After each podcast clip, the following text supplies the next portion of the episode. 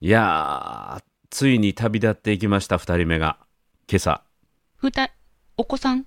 うん。今朝あのーちょうどね、今日の朝、うちの次女の宮野が、はい。あの、就職で東京に、えー旅立って。おー、おめでとうございます。彼女ありがとうございます。彼女は大学、海外で6月卒業で10月入社ということで、はい。 10月から東京のある企業にね、えーはい就職ということで、東京に住まいを見つけて、いはいよいよ今日から、えーそこに移動して、えー10月から働き始めるということで、もう家を巣立ってきました。今日ですか今日、今朝。おー、す、え寂しくなっちゃったんじゃないですか泣いちゃいましそたう大丈夫でしたお父さん。いや大丈夫でしたあのー僕は心の中でちょっとうるうる来てたんだけども、はいまあ、新しい生活、社会人生活楽しんでおいでって言って、まあ、次女はもう向こう行ってね、やることいっぱいあるので、しないといけないこと、新しいこと、調整しないこといっぱいあるので、もうケロッとして行きましたけどね。で、僕コもンケトロッラとしスて、トのうん違いったらあそれうはし僕ない。もケロッとして送り出したけども、 はいあ本当にもう出てったんだなってで次女はアメリカの大学に、えー3年かなあーまあそうか4年か4年行ってたので、まあ、その時も送り出したんだけどその時は帰ってくるという感覚だったのでねそっかそっかそっか。4年後には帰ってくると。そう大学卒業でしたら長帰って女くる長女ももう完全自立、今27歳でノルウェーで一人で暮らし生活してるんだけどはい。彼女の場合はもう今から12年前15歳の時に行ってらっしゃいって言ってはい。学生の時に送り出しててはい。もしかしたらそのままプロでバレエダンサーになるかもっていうまだあのそういうのは五分五分以下、まあ、1割2割ぐらいがプロになって、はい。えー生活できるけどもしかすると日本に帰ってくるかもしれないってことだったのではい。あの送り出すっていうところのなんか覚悟はなかったんだけど、今回なるはほど本当に行ってしまったんだなみたいなあ就の職お決まっ嫁てに行くみたいなお嫁に行くみたいなね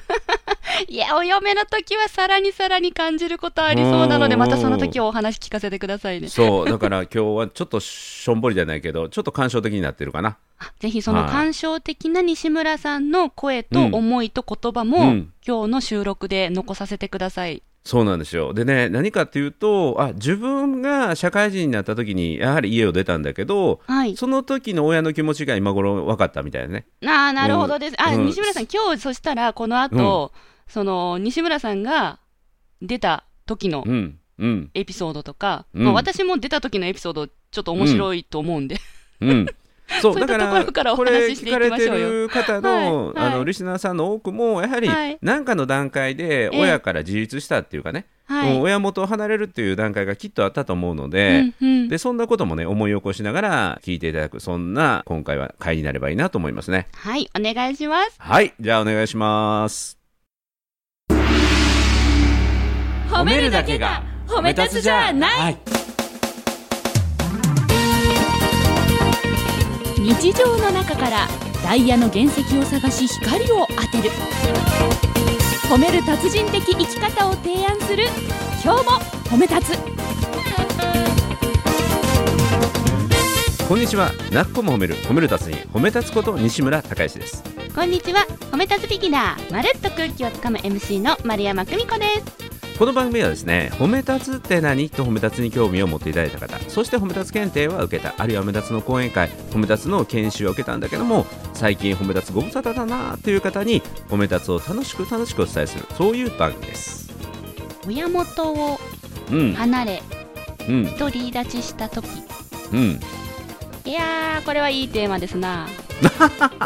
えちなみにまるちゃんはいつ頃どんな状況で親元を離れたというか、え自立したとかあきもう聞いちゃいますうんうんリスナーさん西村さん引かないでくださいねほう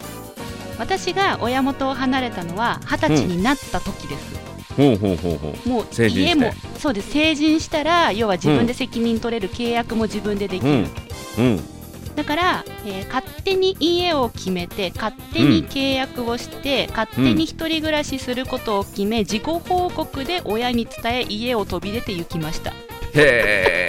えごめんなさいお父さん、えということおは母さえご両親には、はいえ出てから出てから言ったってことんいやもう出るこなと決めてもう、うんいやあ思うんじゃないんですよ出ようと思うんじゃなくて出るんですよ、うんだってもう契約しちゃったからお金払っちゃったんで、うんで契約書目の前に持ってって、ああのーつって、あの今月末で家出ます、来月から一人で暮らします、もう契約してきました、これが契約書ですということうでん以上ですみたいな、うんうんその時の親御さんの反応はどうなったの何言ってんのですうよ、んうんうんうんう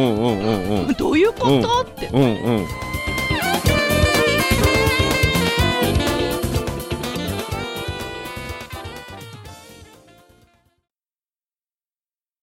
でその時のまるちゃんのなんていうの、はい経済的な状況とか働いてるとか収入的なものだとどうやったのはい、えっと収入はアルバイトを2、3個掛け持ちしていたので、うんまあ自分で暮らせなくはない。あと貯金もありましたから、なんとかなるだろうなっていうことでうん大丈夫だなと思いまし思ってました。へ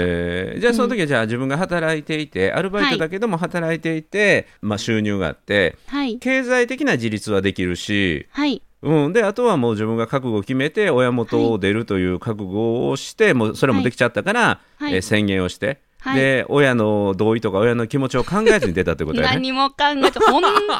当にごめんなさい。本当に。ね、リスナーさん引いてないですかじゃあ西村さんは今笑ってくださったから、私ちょっと安心したんですよ。うん、リスナーさんがドン引きしてないか心配です。いやただ経済的事実をしてて自分がは家を出るというのは、親元離れるというのは二十歳でしょ、そうです。うん、それはあの家出少女じゃないからもう成人やから ね。うん、あとは親とのなんていうかな関係性だけの問題やから、はいいやえその時はど本当にねうやったの親に対して、ええなんていうのとにかくその家を出たかったっていう気持ちが強かったのそうです。もう家にいたくなかったです。一緒に暮らすのも嫌でしたし。うんうんたそれはたなだんで誤解がないようにお伝えしたいんですけど、うん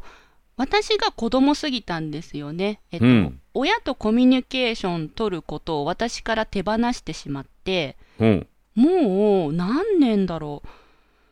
高校卒業するあたりからは親とほぼ話さなかったですし、うんあの妹たちとはもっと前から距離がありすぎてうん当時の私の様子を妹がこう言うんですよ。うんお姉ちゃんはドライアイスみたいな人だった って。いやいやいや、もう人間じゃないじゃん、ドライアイスっえて。っていうかというか氷より冷たいってことね氷より冷たいってことだよそねうそうそうそう、ドライアイスみたいだった。この前妹に泣かれて言われたんですよ。は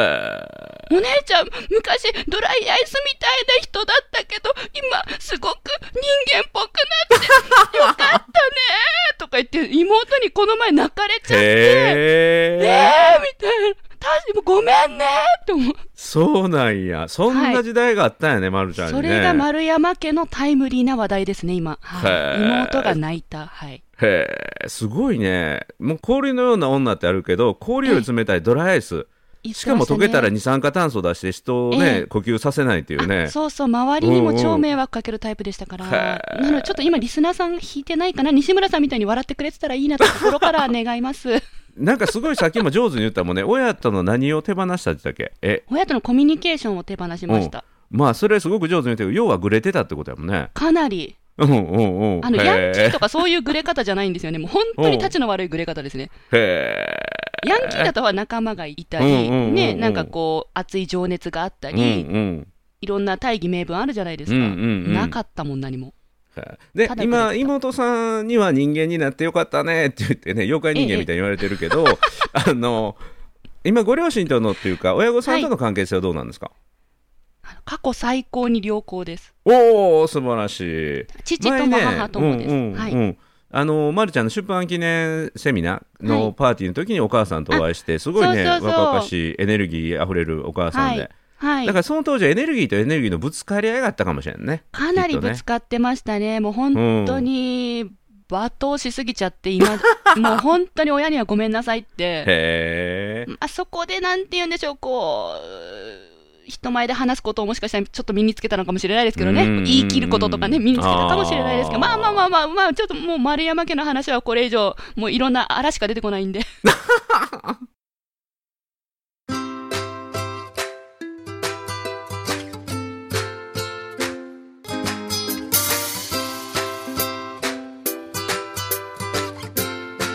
今日も褒め立つ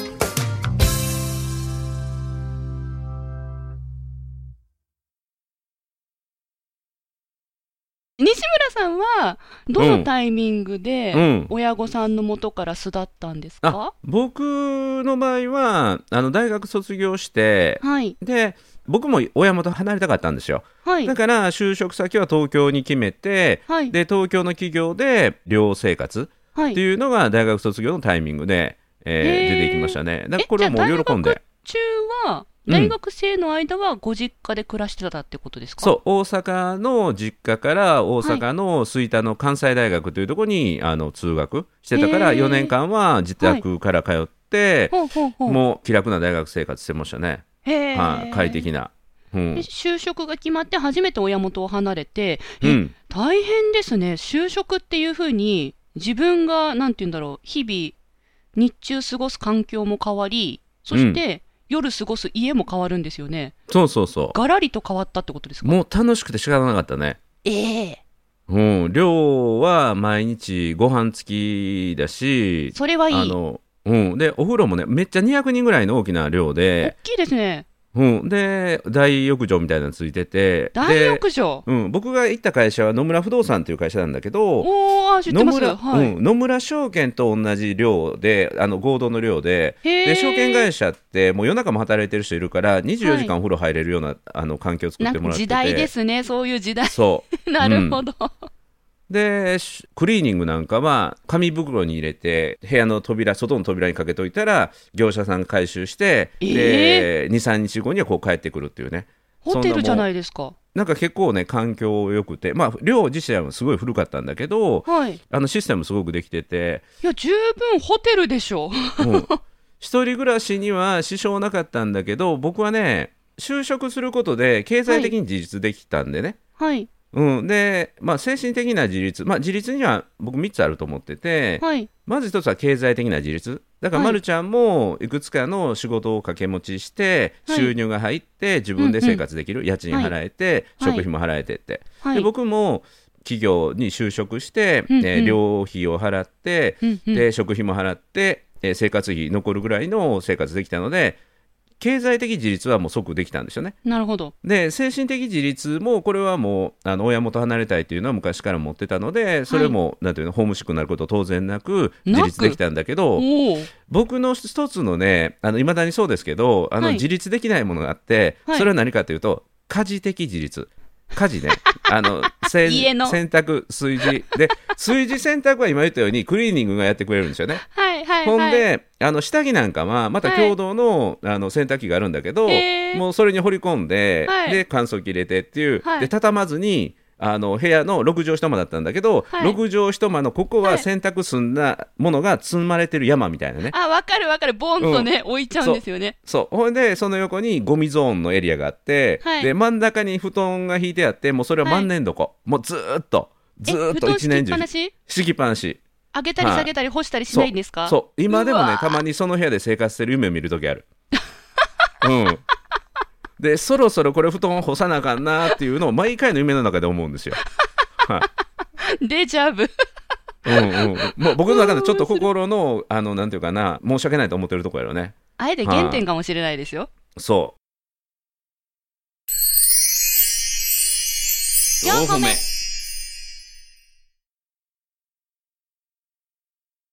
だからもう僕ね今結婚してもう奥さんに依存してるんですけどそういう部分はねおうだから僕奥さんがいなかったらね家3日か4日であのゴミ屋敷になるんですよえ、ちなみに今、今日のタイミングは娘さん巣立って行かれましたけど、奥様はついてったんですか、それとも今、ついてきましご自た宅つにいてきましたついてっつたいてったんですかうん今日帰ってくるんですか、帰ってこない3泊向こう行ってであ僕もまずい3泊目まずだいけ行くんだけど最近ちょっとね学習してえあのできるだけゴミ出さないようにえするようにしたんだけどあの娘1人目生まれた時は本当に何もしなくてちょっと待ってくださいで。私、私今、日村さんから言ってもらってる日本語の意味が解釈できてなくて、うんゴミ出さないように生きてるみたいなことをおっしゃってましたけど、別にゴうんうミん出たってゴミ箱に入れとけばいいし、ゴミ袋でそう閉めとけばいいんですよね。そうゴミ袋で閉めるまでやるんだけどゴミ出しができないよねは でいきないことはないだろう何曜日に何を出さないといけないとかね何時までって言うと知らんのよ書いてあるでしょうに転身柱 見たらマンションの掲示板見てごらんなさいよそれはねうちの魔法使いがやってくれるんですよいつも魔法使いじゃないよ奥様 はね頑張ってそれを意識してやってるんです魔法でねじゃない、頑張ってやってるん奥ですよさんがいなくなるとうちの家の魔法が切れるんよね当たり前じゃないですか魔法じゃないんだってばよそこ 全く叩き直してあげたいですねそれいやいやうちの本当にねあの教えてあげたいうちのあのタンスの引き出しは魔法の引き出しなんですよ僕がどこで脱ぎ散らかしてもねあの2日後に綺麗になってそのねあ引ーき無出理し無の理中に帰無理っ無て理くるえもしかしてやだやだちょっと待ってくださいえ靴下えどこでいや何脱いだの最分か近はるタイねプですか最大丈夫近ちょっはとやだ最近は洗濯機の中に入れなさいって言われて最近はそれをするようになりましたえ西村さんせえちょリスナーさん面白いですね今回 ね西村さんは洗濯機に入れなさいって言われたからうん自分が着てるものをお洗濯に入れられるようになっそたんでうすかそうなんですよ最近はね褒めてもらえるようになって、はいウォーキング行く時のジャンパーのジッパーは上まで上げてから洗濯機入れなさいって言われて、最近それができるようになってあちゃんとジッパー上がってるねって言って褒めてもらえるようになりましちたょっと待って。えウォーキング、いやいやいや、ジッパー上げて洗濯機入れてねの前ですよ、西村さん。うんうんうんあ、これが、皆さん、魔法使いがいると信じてる人と魔法使いはいないと信じてる人のコントラストが今面白く出ます。聞いててくださいね。何、ウォーキングのうんうんお洋服うんうん別にジャンパー使ってるんですかえウォーキング用のウェア何あるでしょ普通え、ウォーキング用のうんお洋服を別途用意して、それも洗ってもらってるんですか、そうそうそうそうしないと汗臭いじゃないですかウォーキング用えじゃあの何一日に2セットお洋服洗ってもらってるんですか、あそんなんもうしょっちゅうでしょうわほら魔法使いがいると思ってる人、そそうんなんしょっちゅうですよ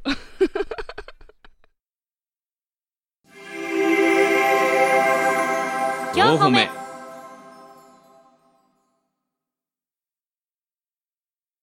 でね話を戻して話を戻して何の話だかでらして僕今日は魔は法使いがいるかいな違いうかの違授業うでしたっけ違う違う経済的な自立とはい精神的な自立はできるけど、あーそう家だ事的な自立は僕はできてないのでそれは奥さんに依存してるってことなんだけど、はいであのうちの家のねあの子供たちみんな面白くてはい独立心がものすごい強いんですよ。うんでなぜかっていうとうちの家の魔法使いすごい魔法を持ってるので家族全員の世話をめちゃめちゃ焼くんですよ。でその魔法使いのお世話がもうはあいまりにも自分に、なんていうかな自分の力を奪ってしまうんじゃないかって 僕は気持ちよく依存してるんだけどはいはいはいこのままでは廃人になってしまうでもうんお子さんたちはそうそう思ってそう自分はもはう全部魔法使いが全部やってくれるもんだと思ってたら、はいあのパパはいいかもしれないけども、はいあの他でね仕事頑張ったりっていう役割を持ってるので、認魔法使いにそこを認めてもらってるから OK やけど、はい自分たちはいずれその魔法が解ける時がある、はいすなはわいち母の力を借りずに生きていかないといけないそうですそれねは早い方がいいだろうというねそういんううんう面白い危機感を持っててね、偉いなあ、うん偉いなあぬるま湯に浸かるのではなく、自らそう力をつけてありがたみを分かってるというわけですねすごいそうそうだから子供たちが今唯一できてなかったのが、はいあの次女なんかができてなかった精神的自立めちゃめちゃ彼女もできているので、はいで、まあ、実は家事的な自立も彼女がアメリカで一人暮らししてて、まあ、ホームステイだけどもそっかこですごく自分で自分のことを律してね、はい、うん、早く起きるうんそして、えー自分の身の回りを整理整頓する朝早い授業に出かけるっていううんあの一人でいてる時は自分を律することがめちゃめちゃできるんですよ。うんうんところが家に帰ってくるといつでも寝ていつまでも寝てるっていう姿しか僕ら見ないんですよ。うんおーうん、ところが彼女はやったらできる子なんだけど、はいそれは自分の置かれてる環境によるはい、うん、だからその厳しい環境に自分を置かないといけないうん、ということで精神的な自立はできるんだけど、はい経済的自立だけができてなかったんですよねうん、うん、学働い生てさんなでいしたからねそうそうそうで今回就職することができてえーお給料をもらうことができるこれで初めて経済的な自立もできるのでおーでこれ3本柱が揃うので彼女は喜んで出かけていったっていうことですねおーなるほど、うんすごいなちゃんとちゃんと育ちましたねいやーね昨日のね夜も良かったんですよえ何です昨日かの夜僕まああのテレビ見てたんだけど、はい夜のね11時半ぐらいにね次女が普段そんなことないのにリビングにスッと来てねはいで僕が見てる映画みたいなやつちょっとちょっとこう絡んできてくれてはいでおすすめの映画の話みたいにしててはいでまあ、僕が見てた映画を止めた時にいろんな映画が流れてて「ではいフェノミナン」という、ね、映画僕おすすめだよみたいなそこに出てきたえな映画の中でねはい。でそこからジョン・トラボルタの話になってジョン・トラボルタっていうのの昔痩せてたんだよっていうサタデー・ナイト・フィーバーの YouTube でできて、はい。でそこからグレイテスト・ショーっていう、ヒュージャックマンの映画の話みたいになってて、うんうん。でねそこでなんか感動の動画があって YouTube で一緒に見てて、リビングで。でね、2人でちょっと人泣きしてねそれは感傷的な人泣きじゃなくてはい。その YouTube の動画の内容に関してこうすごい感動していい話だねって言って、うんうんうん。でまあ多分ね次女もなんか次女なりのあの照れくさいけども最後のお別れの挨拶みたいな感じにまあお別れじゃないけどあーね家を出るあの父へのちょっとしたあのパスみたいなを投げてくれるような会話をしてくれたんじゃないかなそういう直接的な話じゃないけどはい。うんなんかねそんな素敵な時間を昨日夜寝る前もらっへてーで今日い行ってらっしゃいあえてね行ってらっしゃいって言ったんだけど、はい。うん、また帰ってきた時はお帰りで迎えようかなと思ってるので。うんうんううん。ん、だからあのいい感じで、えー出発したなと思いますね。うん、四歩目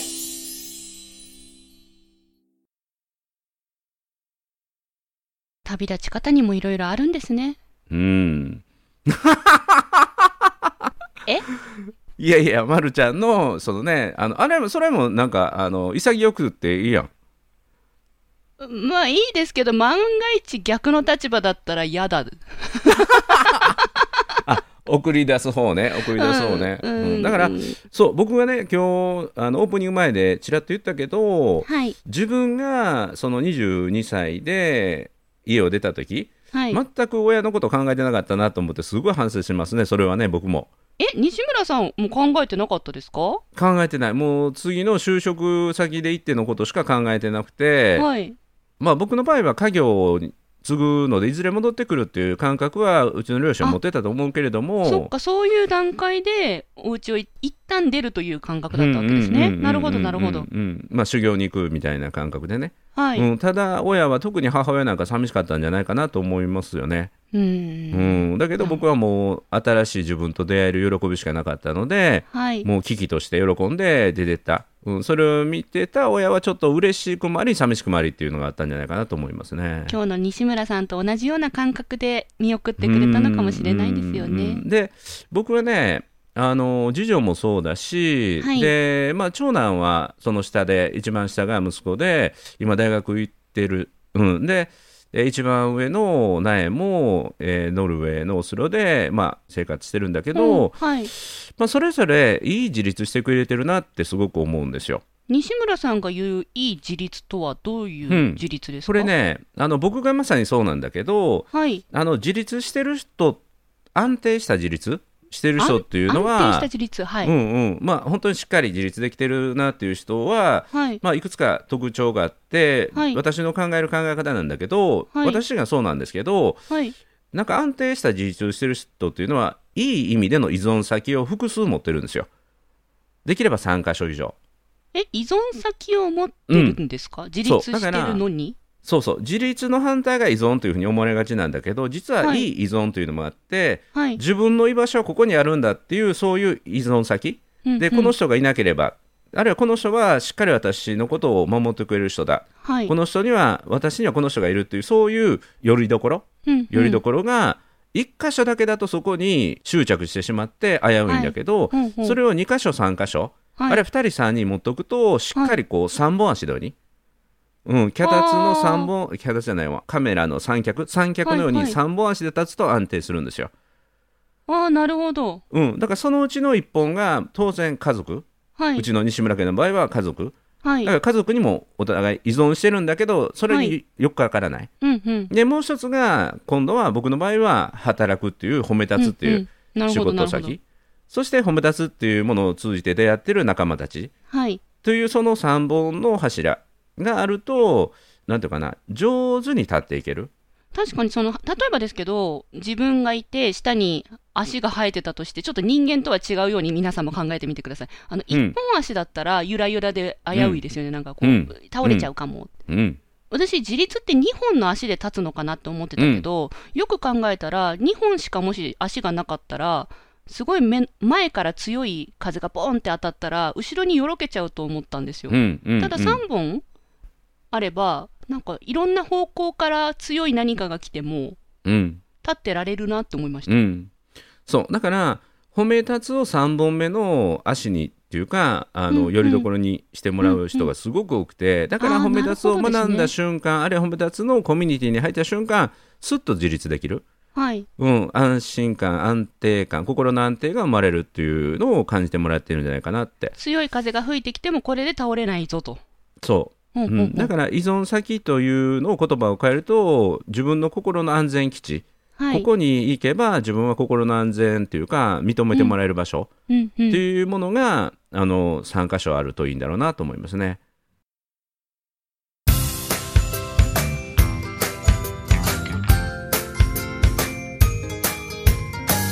褒めるだけが褒め立つじゃない今日も褒め立つ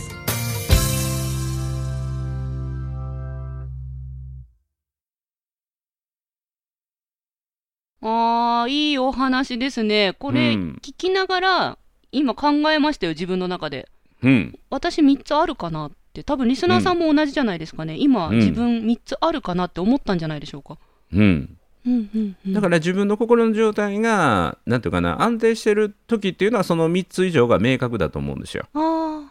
でその3つあるうちの1個がぐらぐらっとくるとちょっと不安定になる。なるほどうん、だからそれがまあ4つ5つとあればいいんだけどあんまり多すぎるとそれはそれで重みがなくなるというか軽く見える、うんうん、だから3つぐらいやってドーンとそこに乗りメかかイってンメいイるンといがう。ねメインが3つそうそうそうそうメインが3つ、うんはいそれがあまり多くするとふわふわふわふわあの人軽いなみたいになってしまうように見えるんかもしれないからね。なるほどなるほどうん確かにそうですね、うんうん。だからこのね、そういう意味で言うと、この3つを探す、だから多くは家庭だし、家族だし、はい一つはやっぱり働く場所だし、はい働く場所が自分の、なんていうかな、よりどころになれば、それはそれで幸せだと思うし、はいで、あともう一つですよね、あともう一つをどうやって作るかっていう、探していくか、うんうんそれは趣味かもしれないし、仲間かもしれないし、うんうん、ということですよね自分が人生をかけて成し遂げたいと思うことかもしれないし仕事以外のことでもね、なうるほどん、そういうものを考えてもらうと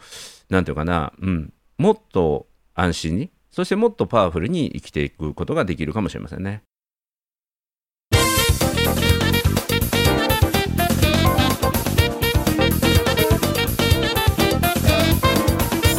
ああは本い当にこの「今日褒め」という番組はこのラスト5分10分で深いとこきますよ ねだから、ま、るちゃんすもごい自もんだ自分では知らんうちに柱が3本できててドライアイスが溶けて素敵なもの に人間に変化できたっていうことですよね。まさにそうなんですこの前妹と電話で話していた時うに、んまあ、今のお互いの環境について報告し合ってたんですようんうんそしたら、まあ、私は本当に3本柱みたいなものが今あっておーで妹たちもあの実家の家族もそれを把握していて、うんでそこから妹が「受かったね」そのおかげで久美ちゃんは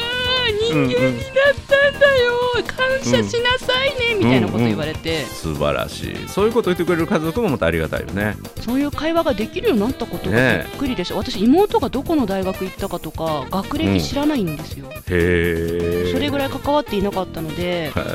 なんか今大人になってやっと家を飛び出して間もなく約20年になるんですうが、んうんやっとあの人になったようです のでこれからも3本の柱を軸にうん自立し、うんうん周りと一緒に笑いながら人生を過ごしていきたいと思います、ありがとうございます素晴らしい素晴らしいもう今日もいいところに着地したとこ ろではいそろそろ終わっていきましょうかありがとうございますはいということでなっこも褒める褒める達人褒め立つこと西村隆之と褒め立つビギナーまるっと空気をつかむ MC の丸山久美子でした今日も褒め立つそれではまた次回